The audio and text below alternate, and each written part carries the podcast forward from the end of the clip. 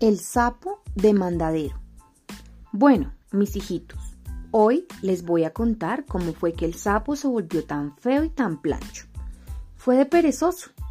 Había una vez en el cielo unas fiestas muy grandes, un matrimonio, y estaban invitados todos los animales, sin que faltara ninguno. Y eso era baile y músicas y manjares deliciosos, y todo el mundo estaba de lo más contento cuando de pronto se apareció San Pedro ofuscado a decir que hacía falta una dispensa. Bueno, bueno, dijo San Pedro, necesito uno que quiere ir a la tierra, pero a la carrera, porque hay que ir a traer una dispensa que se nos había olvidado, para poder celebrar este matrimonio. A ver, ¿quién va? Eh, ¿ninguno? Todos estaban felices bailando y comiendo, y ninguno se ofreció para ir.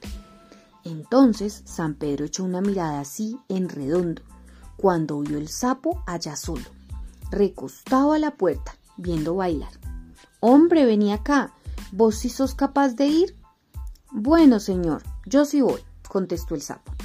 San Pedro le explicó bien las vueltas que tenía que hacer y le dijo que, eso sí, que era de mucho afán. No se demore nada, le dijo. Allá se lo haiga.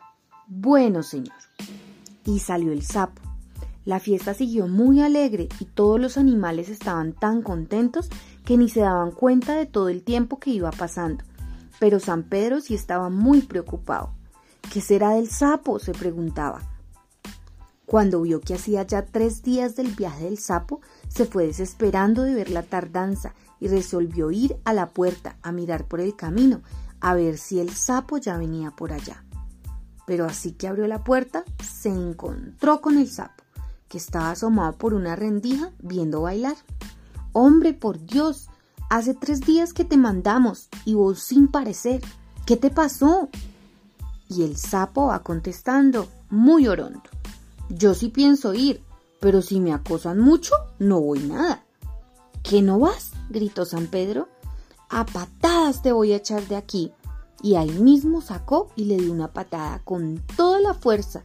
Y dice ese sapo a caer del cielo y a caer. Y apenas miraba para abajo y decía quiten de ahí piedras y palos que los aplasto y adivinó a caer encima de una piedra plancha. Ahí quedó como una arepa. Por eso el sapo que antes era delgadito y muy elegante quedó como una plasta